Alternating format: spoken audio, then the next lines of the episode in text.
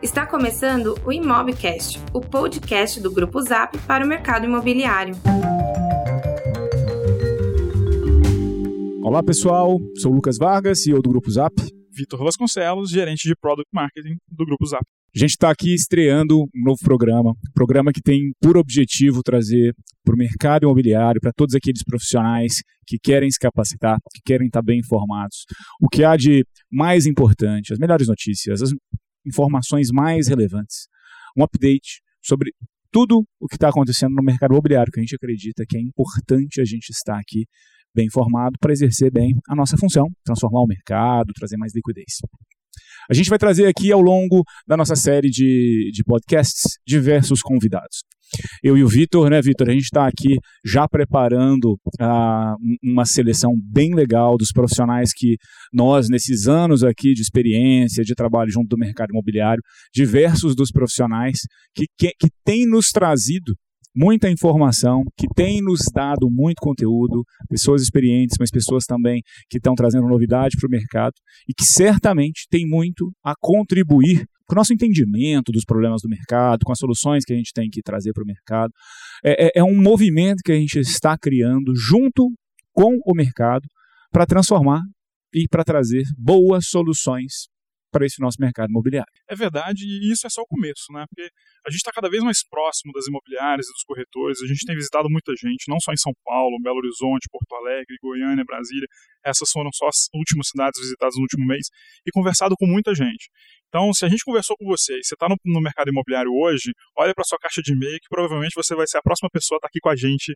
Legal, é exatamente isso. A gente, neste, neste primeiro episódio, estamos aqui eu e o Vitor, e a gente vai contar um pouco do que, que nos motivou, por que, que a gente começou a fazer a, essas conversas internas aqui dentro do Grupo Zap, que têm sido muito inspiradoras, que têm contado com a participação do mercado e que têm nos inspirado. A gente tem conversado com tanta gente que tem trazido tanto insight legal, tanta, tanta preocupação, tanta sugestão de, de, de, problemas a serem resolvidos, de soluções, que a gente achou que seria uh, uma, um, um, uma obrigação nossa trazer de volta tudo isso que a gente tem ouvido do mercado. E a gente vai trazer não só com a nossa interpretação, mas a gente vai trazer aqui para as nossas sessões também estes convidados. A gente espera que ao longo daqui das próximas semanas, sempre com um novo, toda, toda semana com uma nova sessão, com um novo podcast, com um participante que vai nos trazer mais informação.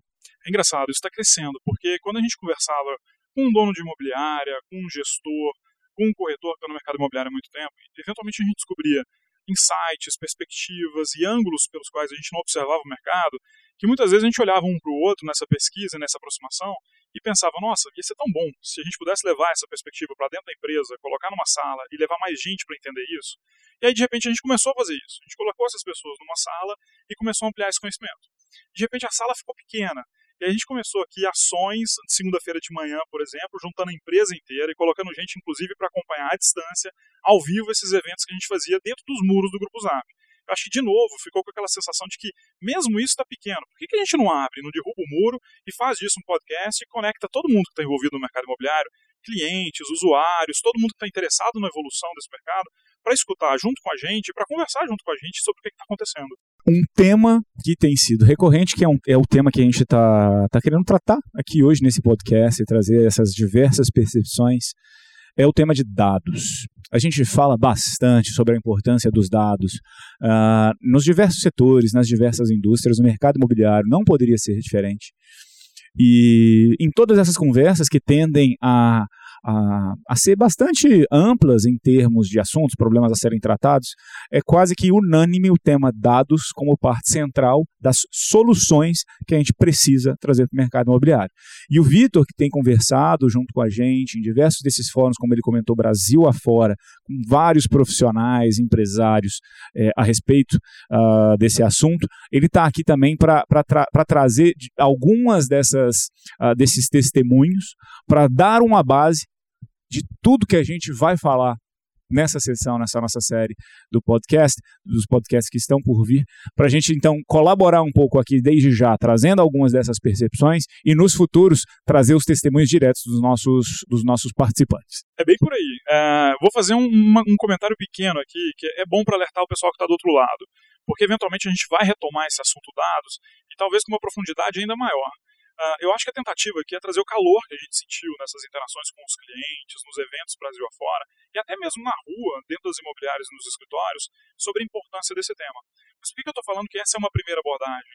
Aqui dentro da empresa existe uma, uma unidade chamada DataZap, que é feita de um timaço de economistas, de gente que mergulha sobre dados de uma forma sistemática, analítica e muito profissional, uh, e traz para a gente um conhecimento muito refinado sobre isso. Esse conhecimento, ele não só chega na ponta através de conteúdo, através de interações, através de análises e insumos para mídia, para relações públicas, por exemplo, como ele também chega nos clientes através de serviços e vai perpassando aí mercado imobiliário e quem está interessado no mercado imobiliário, como bancos, financiadores e tudo mais.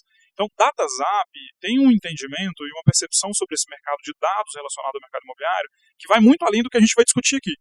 Legal. Acho que é um ponto importante mesmo. A gente quer, quer unir muito dos dados, dos insumos que, que existem aqui dentro do grupo Zap com o que há de vivência real uh, por parte do mercado. E a gente espera fazer dessa, dessa salada mista um, um na verdade, um, um, centro de distribuição de conhecimento para todo o mercado que a gente espera que vai ser muito produtivo. Então, fiquem conosco ao longo da nossa série, tudo bem?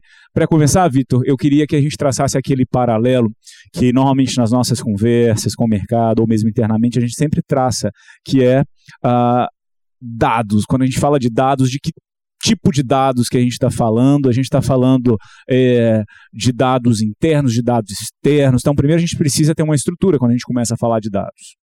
É verdade. É, uma, uma das principais separações que vem na minha cabeça, eu acho que isso veio da experiência, não tem nenhum recorte muito diferente aí, mas percebendo como o mercado imobiliário trabalha dados, acho que fica muito claro uh, dois ângulos diferentes.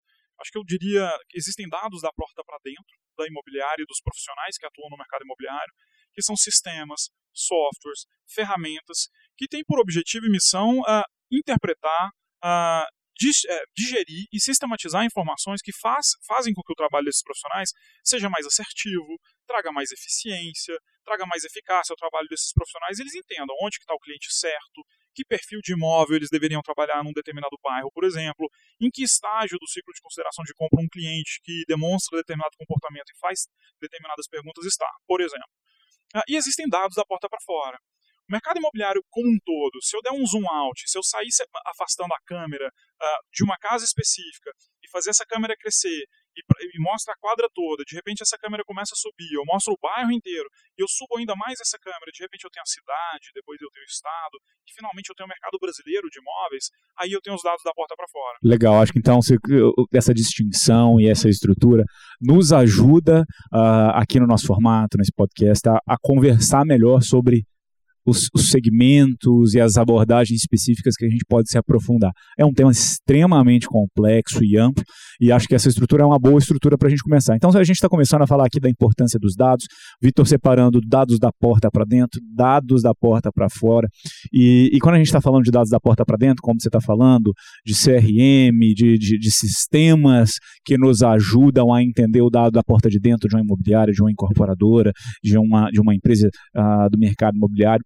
Uh, este é um tema que eu diria que nos últimos cinco anos começou a ficar mais em voga. Né? Talvez a, a internet já passou a fazer parte do mundo do mercado imobiliário há, algumas décadas, eu diria, mas o tema específico de controle de dados, acompanhamento, tem sido mais trabalhado nos últimos cinco anos, talvez, a partir dali de 2000 12, 13, com uma com um investimento maior por parte das empresas e potencializado até pela crise, que a crise fez os profissionais se preocuparem mais com os investimentos, a crise fez com que a indústria trouxesse um olhar mais analítico a sobre esses investimentos. E então, nessas diversas conversas que a gente teve né, e está tendo com o mercado, acho que uma das boas surpresas que a gente tem é que, se por um lado é um tema extremamente complexo, por outro, uh, a gente já vê muito interesse das empresas e dos profissionais pelo tema e diversos exemplos positivos de como as empresas, não só as grandes, mas as médias e pequenas, também já conseguem trabalhar com os dados dentro de casa e conseguem extrair informação, inteligência e fazer progresso. Exatamente. Isso me faz lembrar até, você falou da crise agora, uh, a gente, o mercado profissional como um todo, uh, hoje em dia você olha muito para redes sociais, por exemplo. Eu, eu, me lembro um dia que eu estava olhando para uma rede social um profissional e de repente eu vi um, um, uma pessoa, um profissional que inclusive não é do mercado imobiliário, falando assim: eu não perco essa crise por nada nesse mundo. É engraçado, porque. A gente nunca crise... desperdiça uma crise. Né? Exatamente, né? a gente não desperdiça uma crise. É na crise que a profissionalização acontece. Porque a crise ela faz com que as pessoas podem, possam errar menos. Se você erra uma, duas, três, num mercado de bonança, que o cliente que entrou você desperdiçou, o segundo cliente você desperdiçou, de repente entra um, uh, um terceiro cliente, uh, é muito provável que você faça aquela conversão, que você faça aquela venda. Uh, no mercado da crise isso não acontece. Eventualmente você desperdiça um, dois, o terceiro não converte, o quarto não converte, o quinto não converte. De repente você se vê forçado a entender melhor de uma maneira mais refinada e mais sofisticada, quem é que está de fato pronto para comprar um imóvel, mesmo num contexto e num ambiente que as pessoas uh, impressão geral, não estão prontas para comprar um imóvel naquele momento. Tem, sempre vai ter gente pronta para comprar um imóvel e sempre vai ter gente pronta para vender um imóvel. Uh, independentemente do que acontece no mercado de consumo, do quanto as pessoas estão comprando, as pessoas continuam casando, as pessoas continuam sendo empregadas, as pessoas continuam saindo das faculdades, tudo isso continua acontecendo. Então, teto, uh, um lar novo para morar ou uma conquista de um novo padrão de vida sempre vai estar acontecendo. E do outro lado, infelizmente, a crise faz com que pessoas precisem vender imóveis, eventualmente para adquirir liquidez. E aí que acontece o maior número de oportunidades no mercado imobiliário, de gente que está interessada em comprar o um imóvel uh, diante de uma grande oportunidade de um desconto muito grande. Então, esses números, eles passam a precisar ser mostrados e revelados. Quando você não tira essa sombra diante dessas oportunidades, eventualmente você perde um imóvel que estava pronto para ser vendido para um vendedor que gostaria de realizar aquela venda num curto espaço de tempo, e você tinha um comprador ali que também estava pronto para comprar, mas você não teve a sensibilidade de enxergar aquele momento. Acho muito legal esse ponto que você está trazendo, porque no fim das contas a gente não pode desperdiçar uma crise. E uma percepção que a gente tem claramente nessas conversas é a respeito da profissionalização que acontece no mercado nesse momento. Ah, o nível das conversas que a gente tem, ah, as mudanças nos processos internos das empresas, das incorporadoras, das imobiliárias, o interesse, a necessidade de capacitação de to todos esses profissionais para entender das ferramentas, entender das métricas, para conseguir realmente trazer uma nova forma de gestão como empresa. Então, uh, se tem uma coisa que me surpreendeu bastante nos últimos meses, nos últimos anos, foi essa profissionalização dos profissionais do mercado imobiliário e um ponto bem específico de o quanto o time de marketing dentro da área de vendas acabou ganhando corpo e em muitas empresas esse time de marketing que apoia completamente vendas, traz uma estrutura, traz uma robustez, uma, uma, uma, outra perspectiva, o quanto esse time tem ganhado uma importância muito grande em toda a indústria. Você falou em profissionalização, isso me lembrou muito uma conversa que eu tive há pouco tempo com um cara que está à frente de uma imobiliária muito conhecida aqui em São Paulo. E parte do tempo da conversa, ele me descreveu um cenário que uma parte da força de vendas dele, ainda numa perspectiva mais amadora uh, de tratamento e de atendimento de clientes no mercado imobiliário, depositava muita energia, muita expectativa naquele cliente que, por exemplo, no começo do mês, parecia alguém muito pronto para comprar um imóvel. Então, de repente, o sujeito já conversava ali em termos de preço, já falava que na semana que vem poderia fazer um depósito, alguma coisa nesse sentido. O corretor ficava felicíssimo com isso. Aquela venda traria para ele uma perspectiva, uma expectativa de um rendimento muito bom naquele mês. E ele, de repente, deixava de fazer todo o resto toda a gestão da carteira, deixava de olhar para o funil, ele colocava muita emoção numa coisa que merecia um pouco mais de distanciamento e um pouco mais de tratamento sistemático. A gente falou de uma frase feita de não se desperdiça uma crise, vou trazer outra. Aquela velha e famosa frase que o sucesso é muito mais, é 95% transpiração e 5% inspiração, eu acho que ele é pertinente nesse contexto também. Acho que muito corretor hoje ainda, uh, e faz sentido pensar isso se você olha uh, mais profundamente, uh, traz ainda aquele viés de intuição. Como é uma venda que passa por muita emoção, por muita expectativa, o comprador ou o vendedor do imóvel que está sentado do outro lado da mesa, muitas vezes ele está ansioso para fazer aquela transação, muitas vezes ele tem medo de desperdiçar dinheiro e muitas vezes ele fala o tempo todo em termos de sonho. O corretor entende isso, ele é sensível o suficiente para usar um argumento mais correto em converter um cliente, mas ele esquece que no meio dessa emoção toda tem uma, uma outra quantidade de compradores que eventualmente também está pronto para comprar, que ele não está identificando, que ele não está sistematizando um processo. Ele deixa de enxergar isso como um ciclo natural que no final pode ser sucesso, venda no final do mês, e pode não ser é natural, ele já deveria ter tempo suficiente de mercado para entender que é natural, mesmo um cara que falou que, nossa, eu vou muito comprar esse imóvel, e de repente não compra no fim do mês, sabendo disso, ele não deveria apostar todas as fichas de uma maneira até mesmo passional em cima de um cliente que promete uma compra e olhar para um funil de vendas que tem mais dois, três, quatro ou cinco clientes que estão tão maduros quanto para comprar, e de repente no fim do mês ele tem duas vendas acontecidas, mas de repente ele se distanciou um pouco daquela emoção toda do comprador X e passou a olhar para uma carteira. E essa carteira está refletida num painel de controle, por exemplo, numa ferramenta de CRM que mostra para ele onde que ele deve trabalhar, quem está mais pronto para comprar, quem merece um pouco de argumentação ainda, e aquela parte mais alta do funil, que são as pessoas que ele deveria estar tá preocupado em trazer para ocupar o tempo dele na imobiliária, uh, que eventualmente vão trazer oportunidades de compra. Não, faz total sentido. Acho que a gente uh, consegue ver em vários exemplos, em várias indústrias que evoluíram uh, né, que se profissionalizaram com o tempo, quanto elas conseguiram se organizar ao redor dos, de, de, de, um novo processo muito baseado em sistemas que monitoravam os dados, que podem trazer muito mais eficiência. O que, se no passado, por exemplo, os corretores imobiliários tinham essa abordagem distribuída, que falavam ah, ao mesmo tempo com diversos profissionais, aquele que batia primeiro ele ia atender sem muita estrutura, a gente tem visto vários exemplos agora de empresas com uma abordagem muito estruturada, que tem uma especialização dentro da sua imobiliária cada vez maior, com sistemas de pré-atendimento, que tem todo um processo de recebimento mais rápido e resposta imediata do lead, transferência do lead, todos esses, todos esse, todas essas abordagens, a gente tem visto muitos bons exemplos, e, e não é um, um, um modelo único, a gente tem visto imobiliárias e incorporadoras que têm usado cada uma ali com, com alguns exemplos que às vezes são divergentes, mas são abordagens que têm trazido uh, casos de sucesso que a gente tem visto, que são muito legais, e, e também ferramentas que são fundamentais. Então, a gente também vai trazer aqui alguns dos profissionais uh, das empresas que fornecem esse tipo de tecnologia para o mercado o Vitor e, e, e, eu, em diversas das nossas conversas, e, e, o Grupo Zap como um todo, a gente conseguiu ver alguns centros de excelência. Né? A, gente, a gente começa na verdade, a gente se admira bastante com alguns dos casos que são referência e que a gente quer trazer aqui para compartilhar. A gente acredita no poder que o mercado tem de aprender consigo mesmo e a gente vai aqui sim uh, ter um esforço muito grande para trazer o que há de melhor no Brasil para todo mundo.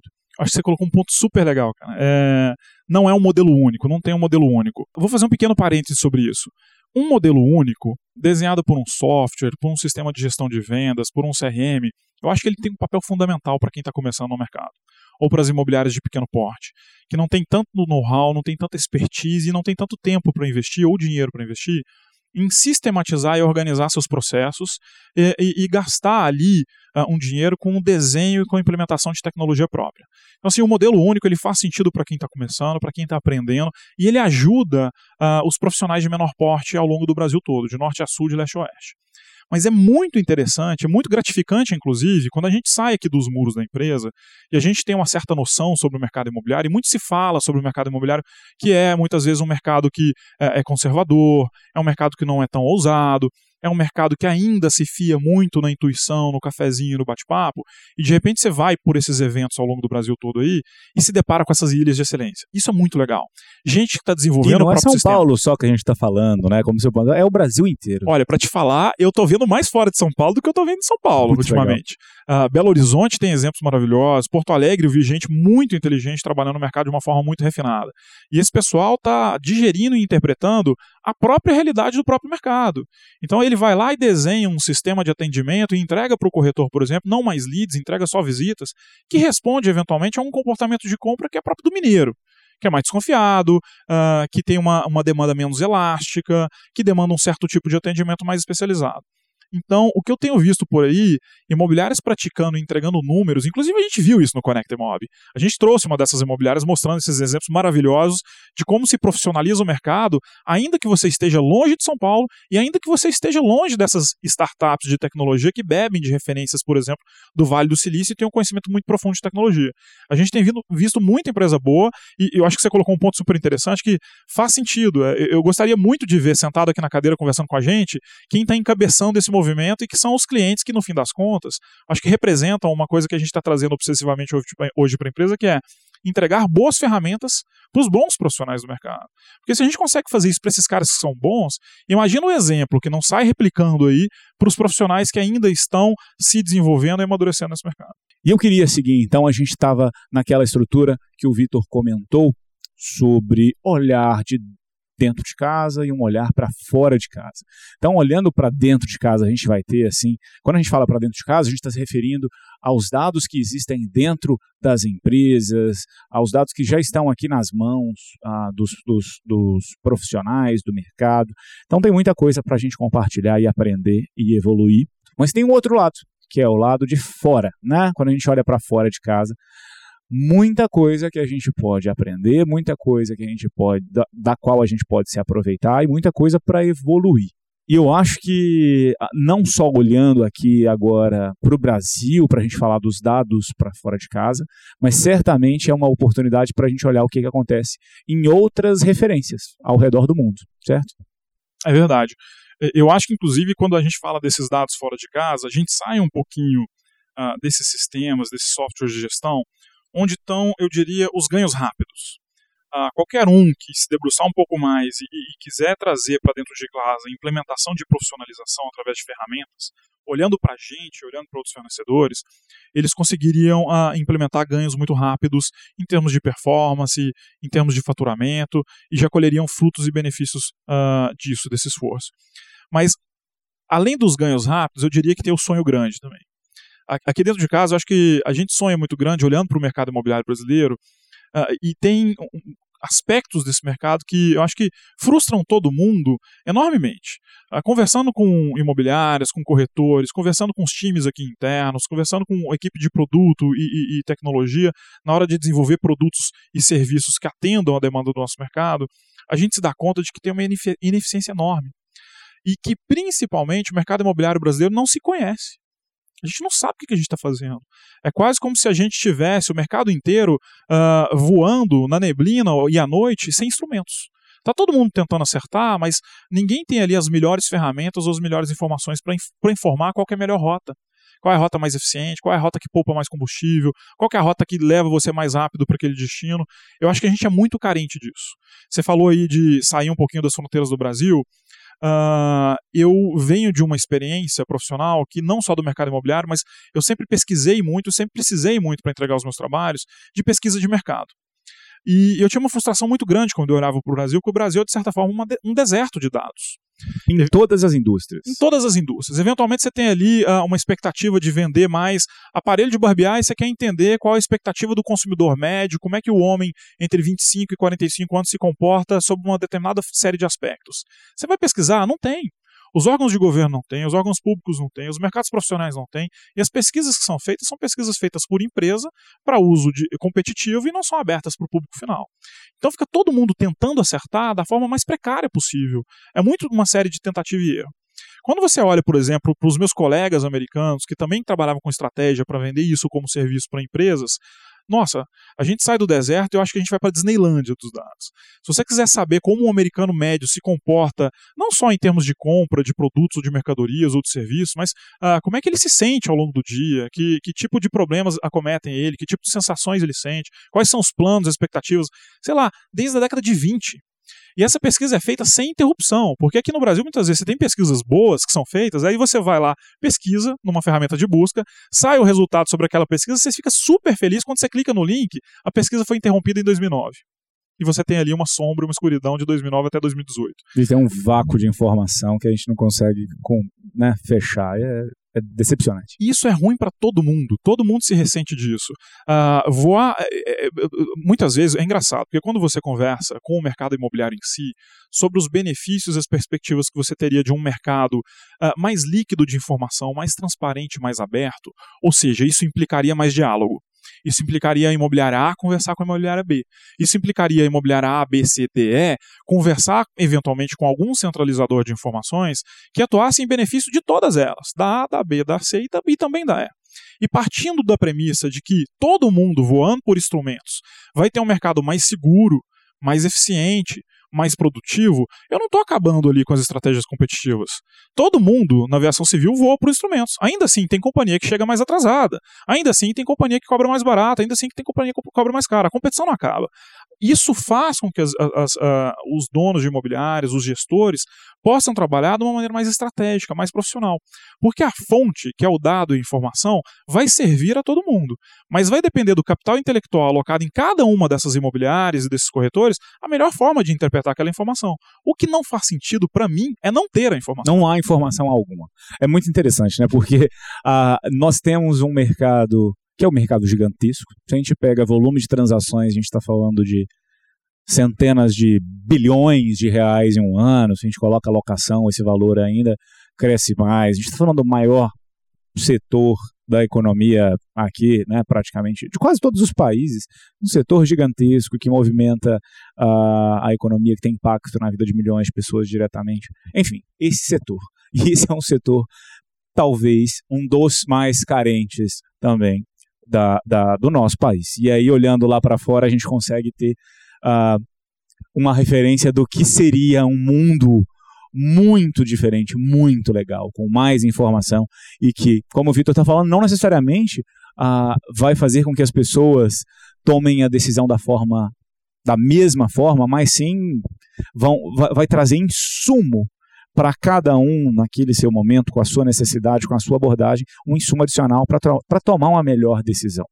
E aí o que é interessante é que a gente poderia estar uh, tá aqui se colocando num papel de vítima, de reclamação, mas essa indústria é gigantesca. E aí a pergunta que está por trás dessa minha provocação é o que, que a gente pode fazer para estimular o mercado que é um mercado muito fragmentado, um mercado com muita ineficiência. O que, que a gente pode fazer para que esse mercado se organize e consiga oferecer para si mesmo uma base, uma estrutura que todos possam colaborar.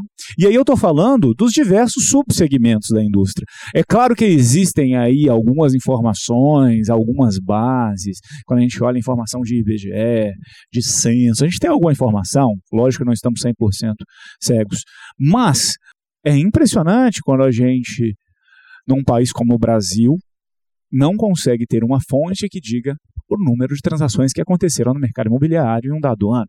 A gente não, não consiga dizer com precisão o volume das vendas que aconteceram. E se a gente tem aqui dezenas de milhares, centenas de milhares de profissionais que estão dispostos, que a gente tem visto, a gente tem conversado com o mercado. O mercado está disposto a construir algo pelo bem do mercado. A pergunta é como a gente pode fazer isso. E é nisso que a gente quer também trabalhar aqui, trazendo algumas provocações que nos foram feitas, algumas propostas, algumas ideias de como o mercado, e a gente junto, ajudando, trazendo o que a gente conseguiu mobilizar aqui, conseguir trazer boas soluções. Engraçado, você perguntando isso me faz, dá até vontade de contar a história de uma empresa. Eu diria que existia ali o Zap e o Viva Real cada qual operando nos seus escritórios. É como se, se uma tivesse no primeiro andar de um prédio e a outra tivesse no segundo ou no terceiro andar do prédio. Cada uma delas preocupada, super preocupada em competir uma com a outra, se acotovelando para ocupar o maior espaço nesse mercado, mas muito distraída ainda com os barulhos que vêm da rua, da calçada, sem poder concentrar e sem olhar para um horizonte mais longe. De repente, essas duas empresas se unem e sobem para o 15 andar. E elas conseguem enxergar com muito mais distância o horizonte do mercado como um todo e podem começar a planejar uh, formas de melhorar esse panorama, de melhorar esse horizonte. Uh, isso me, me, remete a uma coisa que eu estou convencido dela já tem algum tempo. Quando você decide fazer uma fusão, é, e quem está nos ouvindo aí, eu já vou dizendo, fusão não é fácil, gente. É um desafio enorme, uh, precisa ter coragem, precisa ter vocação e precisa ter objetivo para fazer isso. Quando a gente se junta e, e reúne esses esforços e decide passar por todos os desafios que uma fusão implica, eu não tenho a menor dúvida que a gente passa a ter uma vocação inequívoca. A gente, como líder, e com um líder com alguma distância, a gente tem uma vocação de olhar para fora ou olhar mais longe e trazer para o mercado os sinais. E tentar separar os ruídos e tentar mostrar para onde que o mercado deveria seguir e o que, que a gente pode fazer para aprimorar e sofisticar, por exemplo, o mercado imobiliário brasileiro muito carente, por exemplo, dessa perspectiva mais profissional, uh, mais precisa, mais bem informada, mais líquida de informações. Uh, como é que a gente poderia fazer isso? A gente tem conversado com muita gente nesse sentido. Eu acho que uma das formas de tentar fazer isso acontecer, existem algumas abordagens, tá? Existem órgãos públicos que concentram a informação, que poderiam fazer parcerias com a gente. Uh, existem os cartórios que também têm informação, e a informação pública sobre preço de transação e número de transações. Se a gente quisesse investir nisso, isso seria com certeza, sem dúvida nenhuma, uma alternativa. Mas existe o mercado inteiro. Existe todo mundo que está atuando no mercado, desde a perspectiva de um corretor que transaciona um imóvel por mês ou um imóvel cada três meses, até a perspectiva de grandíssimas imobiliárias aí que faturam na casa de dezenas de milhões de reais todos os meses. E por que não perguntar para esse pessoal? Por que não virar para eles e fazer, talvez respondendo melhor agora a sua pergunta, por que não entregar para essas imobiliárias e para esses profissionais uma visão? A gente tem essa visão. E como líder, a gente tem essa vocação. E se a gente não tem essa visão, a gente tem o dever e a obrigação de buscar. E quando a gente encontra com esse pessoal e mostra para eles, olha como o mercado poderia ser. Olha como um mercado onde o vendedor ele não tem tanto medo uh, de colocar em risco, por exemplo, uma parte do patrimônio que no fim das contas vai ser herança dos filhos. Olha como, por exemplo, você pode dizer para um comprador do imóvel que ele não vai queimar ali 20 ou 30% das economias de 30 anos de trabalho, porque ele pode ter mais certeza e mais convicção de que aquele preço é um preço justo pelo dinheiro que ele está pagando. Se a gente entregar isso para o corretor, para o pro proprietário de uma imobiliária, para um gestor, e dizer para ele uh, que o mercado inteiro vai girar muito mais, e com muito mais fluidez, se esse mercado funcionar a partir desse momento com, mais, com, com menos assimetria de informação e com menos ansiedade, a gente começa a ver uma perspectiva melhor. Vou ser um pouco mais objetivo agora. Uh, você sabia lá no Zillow, nos Estados Unidos, como eles vendem, como eles transacionam, ajudam as pessoas a transacionarem. Na verdade, eles ajudam os corretores a transacionarem imóveis nos Estados Unidos inteiro como eles têm esse excesso de informação, muita base de dados, eles sabem que nos Estados Unidos todo, a média para você vender e transacionar um imóvel, na última vez que a gente olhou para essa informação, era de 68 dias. 68 dias. 68 dias desde... desde o momento que o proprietário decidiu vender o imóvel para o momento que ele está colocando os dólares no bolso. Isso nos Estados Unidos como um todo. Os mercados mais enroscados, América Profunda, baixa demanda, cidades menores e tudo mais, essa média sobe para 120, 130 dias. Mercados super líquidos, Califórnia, Nova York e tudo mais, esse negócio começa a cair para 30 e poucos dias para você transacionar imóvel. Varia de 30 a 120, e na média está nos 60 a 70. Exatamente. Quando você olha para o Brasil, a gente, na média, demora para transacionar um imóvel 460 dias. Isso média. Porque tem muita, muito imóvel que demora muito mais tempo e a gente sabe, a gente que está aqui no grupo Zap, a gente olha para a base, a gente sabe disso. E tem imóveis, obviamente, que demoram menos tempo do que isso. Sabe o que, que me, me chama muita atenção? A gente vê em tempos de crise, nos jornais, nos telejornais, uh, repórteres dizendo que tem gente que desiste de procurar emprego. Mas aqui no Brasil tem gente que desiste de vender imóvel. E aí a gente dirige um carro aqui pelos bairros uh, de cidades grandes como São Paulo, de economias dinâmicas como São Paulo, e a gente vê casas abandonadas, nem sempre essas casas são casas que estão envolvendo litígio e disputas judiciais. É simplesmente gente que acha que tem que esperar muito mais tempo para vender aquele imóvel e nunca vai vender, para aquela expectativa que ele tem. Se a gente puder alinhar melhor a expectativa desse vendedor do imóvel, que está empoeirando aí num, num, determinado terreno, num bairro valorizado da cidade, a gente consegue fazer com que o mercado brasileiro ele valha mais dinheiro. O que, que eu quero dizer com isso? Uh, o nosso mercado ele não só é muito menos rico, porque a gente tem muito menos imóveis que os Estados Unidos, ou porque os nossos imóveis valem bem menos que os imóveis deles. A gente também é um mercado muito menos rico porque a gente gira muito menos. A gente transaciona muito menos. E eu acho isso horroroso. Não, não dá. Eu acho. última informação nesse sentido. Uh, a última crise grave da economia mundial, e que só foi menos grave que a quebra da Bolsa de Valores de Nova York de 1929, foi a crise de 2008. E todo mundo sabe que essa crise de 2008, o chão começou a tremer no mercado imobiliário, que foi o epicentro da crise. E no momento menos líquido das transações dos imóveis nos Estados Unidos, o, o vale dessas transações foi 2010, 2011. no momento mais difícil, mais dramático da transação e comercialização de imóveis dos, dos americanos, eles demoravam, em média, 140 dias para transacionar um imóvel. No auge da crise. No auge da crise. Hoje, em condições normais de temperatura e pressão, a gente demora mais do que três vezes do que isso. No Brasil. No Brasil. É impressionante. E é legal que, assim, mesmo esses números, mesmo esses dados, são feitos com base em pesquisas que não são exaustivas, que a gente aqui, como Grupo Zap, por ter acesso né, a algumas dezenas de milhares de profissionais espalhados uh, por todo o país, a gente consegue mobilizar para criar uma certa base. Mas a pergunta que fica é como, como indústria, a gente pode se organizar. E a gente não está falando aqui apenas de nós, do Grupo Zap, como um, um uh, um agente para apoiar o mercado dos corretores, das imobiliárias, das incorporadoras. Mas a gente está falando de diversos outros setores que podem sim também se organizar e podem também apoiar nesse esforço. Que a gente pode aqui, só para citar alguns desses subsegmentos, a gente está falando de uh, cartórios, de toda a indústria de registro que tem muita informação. E que sim, já se foi falado sobre o quão fidedigna é a informação que está na matrícula, o quanto aquele valor é realmente o praticado ou não, mas cada vez mais a gente tem visto os testemunhos dos profissionais, todo mundo sabe que cada vez mais o valor é sim próximo e fidedigno ao valor da transação. Então tem toda uma indústria que tem dentro de si dentro ali a, capturada uma informação valiosíssima e que poderia ser organizada e disponibilizada para trazer mais informação, mais liquidez, mais valor para o mercado.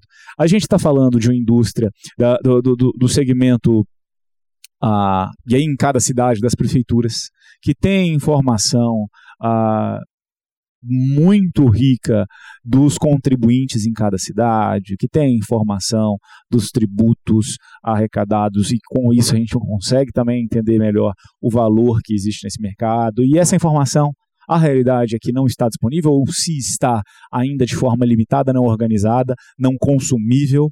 A gente está falando de, de um grande setor que é o setor financeiro, né? A gente tem bancos e instituições ah, do mercado financeiro que trabalham ah, muito próximas ao mercado imobiliário, que tem muita informação. E a realidade que é interessante é que a indústria, que, que esse segmento ah, no Brasil, o mercado financeiro, é extremamente consolidado quando se é comparado com outros países ao redor do mundo. E, na verdade, estes mercados que são consolidados, essas, esses segmentos, essas indústrias que são consolidadas, elas tendem a ser muito mais ricas de dados já organizados e poderiam muito mais facilmente disponibilizar toda essa informação. Então, se a gente olha no, no mercado brasileiro, que a gente está falando de talvez cinco bancos, uh, comerciais que detêm talvez 80, 90, talvez até mais do que 90% de todos os financiamentos imobiliários que acontecem. Imagina o potencial que existe de se organizar essa informação com poucos players do mercado, criar-se uma plataforma, uma interface para disponibilizar isso para o consumidor final, para a indústria, para o mercado e o quanto que a gente não poderia enriquecer todas, todos esses esforços dessas diversas indústrias de forma colaborativa para prover uma base, uma informação riquíssima que ajudaria e muito o profissional e as instituições do mercado imobiliário. A gente aqui se posiciona como um promotor dessa organização e da disponibilização desses dados, principalmente para os profissionais do mercado imobiliário, que são aqui uh, o nosso público principal né, desse podcast que a gente está trazendo para vocês. Você colocou um ponto super legal. Você falou da consolidação do setor e como o mercado financeiro brasileiro é incrivelmente um mercado até referência para o mundo todo em termos de organização, sistematização e uh, excelência no trato de dados, por exemplo, uh, dos seus clientes e da economia como um todo. Eles ajudam muito a gente nesse sentido. Você falou de consolidação. Uh, eu acho que até aí vem uma notícia boa também, que me anima um pouco. um tempo atrás, consolidação é muito bom. você tem players estruturados que podem investir mais, que organizam melhor mas sem perder de vista que um nível de competição também é bom, né? E até pouco tempo atrás, era praticamente um único banco que respondia por quase todo o financiamento imobiliário aqui no Brasil. E de repente você teve novos players aqui e o Santander, que é um parceiro de primeira hora, uh, dedicando cada vez mais atenção nesse sentido. É bom ver isso acontecendo e isso me deixa muito animado pelo que pode vir no mercado. Até um gancho para pensar uma segunda coisa. Quando a gente começa essa conversa, esse diálogo com imobiliários e profissionais do mercado imobiliário com a frequência que a gente tem feito ultimamente, uh, existia um palpite do lado de cá, entre mim, o Brian, uh, eventualmente nessas conversas, que a gente tinha uma ideia de que uh, a falta de informação ela pudesse interessar alguém importante nesse mercado, que implicasse para a gente um desafio grande, um obstáculo alto para que a gente precisasse contornar. Porque no fim das contas não é fácil resolver o mercado imobiliário, tem muitos stakeholders. Você tem de um lado o vendedor, você tem do outro lado o comprador, você tem o corretor envolvido na ponta, você tem a imobiliária, você tem outros intermediários, você tem o mercado financeiro e você tem os portais como a gente. Então, muitas vezes você pensa assim: ah, se eu for atender a 100% dos interesses, das reclamações, dos anseios, das expectativas da imobiliária, por exemplo, eu vou acabar impactando ou esbarrando nos interesses do comprador ou do vendedor ou eventualmente eu vou esbarrar no interesse do portal, do Grupo Zap. E se eu for atender uh, 100% dos interesses, das expectativas de nós, por exemplo, do Grupo Zap, eu vou acabar eventualmente em algum momento esbarrando no interesse da imobiliária, do corretor ou do vendedor e do comprador.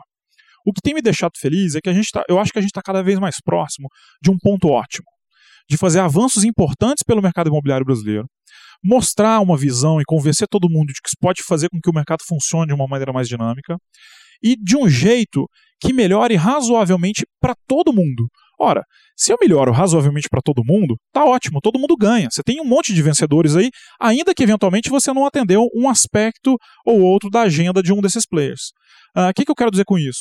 Quando a gente foi conversar com a ponta, com, o, com os profissionais, a gente uh, tinha até a expectativa de que alguém dissesse ou revelasse uma parte que fica feliz com toda essa opacidade, com toda essa sombra que existe sobre o mercado imobiliário brasileiro que gostasse dessa simetria de informação. Porque, no fim, a simetria de informação eventualmente até faz alguém muito feliz. Um vendedor que vendeu um imóvel por um preço muito maior do que de fato aquele imóvel, ah, na expectativa dele, pudesse ser vendido, ou um comprador, por exemplo, que fez um, um tremendo negócio que ele não esperava e que ele comprou de uma parte desinformada, digamos assim. E a gente viu que, no todo, a, a resposta mais frequente foi: Vitor, ninguém está interessado nisso.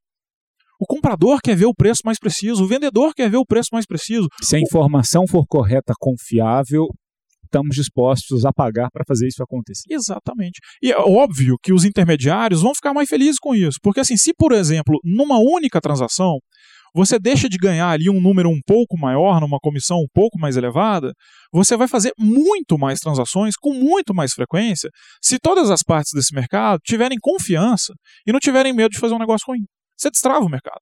Muito legal, é, é exatamente isso.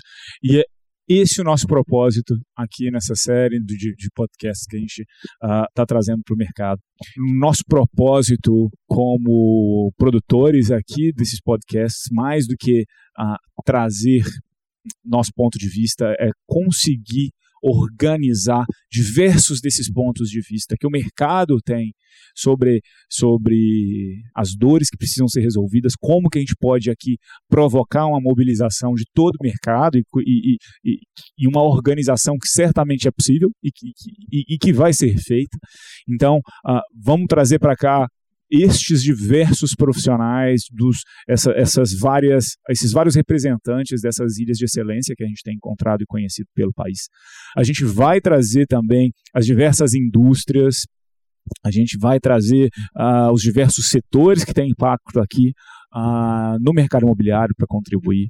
A gente vai trazer o informação interna legal, datazap e, e outras informações. Sabe o que, que a gente vai trazer também? Quem que a gente, a vai, gente trazer? vai trazer o pessoal que está ouvindo o podcast. Legal. Tem muita gente que ouve a gente, compartilha, manda e-mail, cai na caixa de entrada aqui é, sobre algum aspecto, alguma informação que a gente tratou, a gente falou aqui dentro e que, obviamente, nos próximos capítulos, nas próximas sessões, a gente endereça e, e trata desses temas. Certamente, assim, a gente quer essa participação de uh, de forma intensa. A gente está aqui justamente porque a gente foi provocado pelo mercado a trazer essas informações para todos vocês.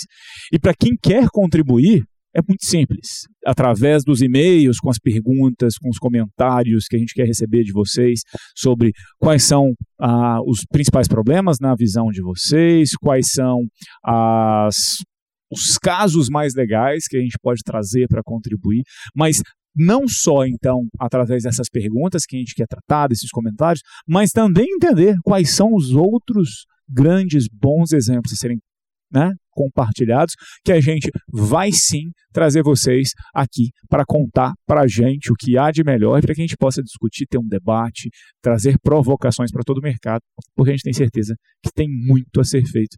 É um mercado em transformação e a gente está aqui para apoiar nessa transformação. É isso aí, a gente está aqui para isso, uh, e em todas essas contribuições, já antecipando que a gente vai ler um pouquinho, vocês podem até dizer, uh, mas não venham dizer Uh, gastem melhor as linhas aí no, no compartilhamento do, do, das provocações que vocês vão fazer com a gente. Não venham dizer que é difícil. Que é difícil a gente sabe. A gente já entendeu há muito tempo. E ainda assim, mesmo sendo difícil, a gente tem uma visão, a gente quer sonhar grande e a gente sabe que o mercado imobiliário brasileiro pode funcionar de uma maneira muito, mas muito mais eficiente do que ele tem funcionado até hoje. Uh, uma das conversas que eu tenho uh, eventualmente com as imobiliárias e, e vai ficando claro a cada diálogo, a cada pesquisa, a cada interação com o pessoal de produto que também faz muita pesquisa uh, com os usuários finais, que o mercado imobiliário brasileiro ele foi se transformando nisso que ele é hoje, com todas as dores e delícias que esse mercado implica, de uma forma muito natural. Do mesmo jeito que uma enxurrada vai atravessando uma estrada de terra, ele vai abrindo um veio e uma erosão, uh, e, e, aquilo fica daquele jeito porque a natureza fez assim. Não chegou ninguém abriu, por exemplo, uma canaleta para melhorar aquilo, para transformar aquele, aquele fluxo d'água numa coisa mais rápida, numa coisa mais segura e que não estrague, por exemplo, a estrada. Uh, o nosso mercado ele foi se decantando ao longo das décadas. Ele foi se organizando e se estruturando da maneira como ele foi se construindo ao mesmo tempo. Eu acho que faz muito sentido, muita coisa que evolui naturalmente, evolui porque é o melhor jeito, evolui que é a forma mais eficiente, mas tem muita coisa também que depois de muita tecnologia já possível, já aplicada, já demonstrada, não faz muito sentido a gente não olhar para fora e tentar trazer um pouquinho dessa evolução e aplicar modificações que seriam sim muito bem-vindas para fazer com que esse mercado flua. Muito legal. É isso que a gente vai trazer para todo mundo. Quem quiser participar, mandar seus comentários, sugestões, convidados para a gente trazer aqui também, pode escrever para imobcast@grupozap.com Sou o Lucas Vargas, CEO do Grupo Zap. E eu sou o Vitor Vasconcelos, gerente de Product Marketing. Esse foi o nosso podcast e a gente aguarda vocês na próxima sessão. Até a próxima. Tchau, tchau.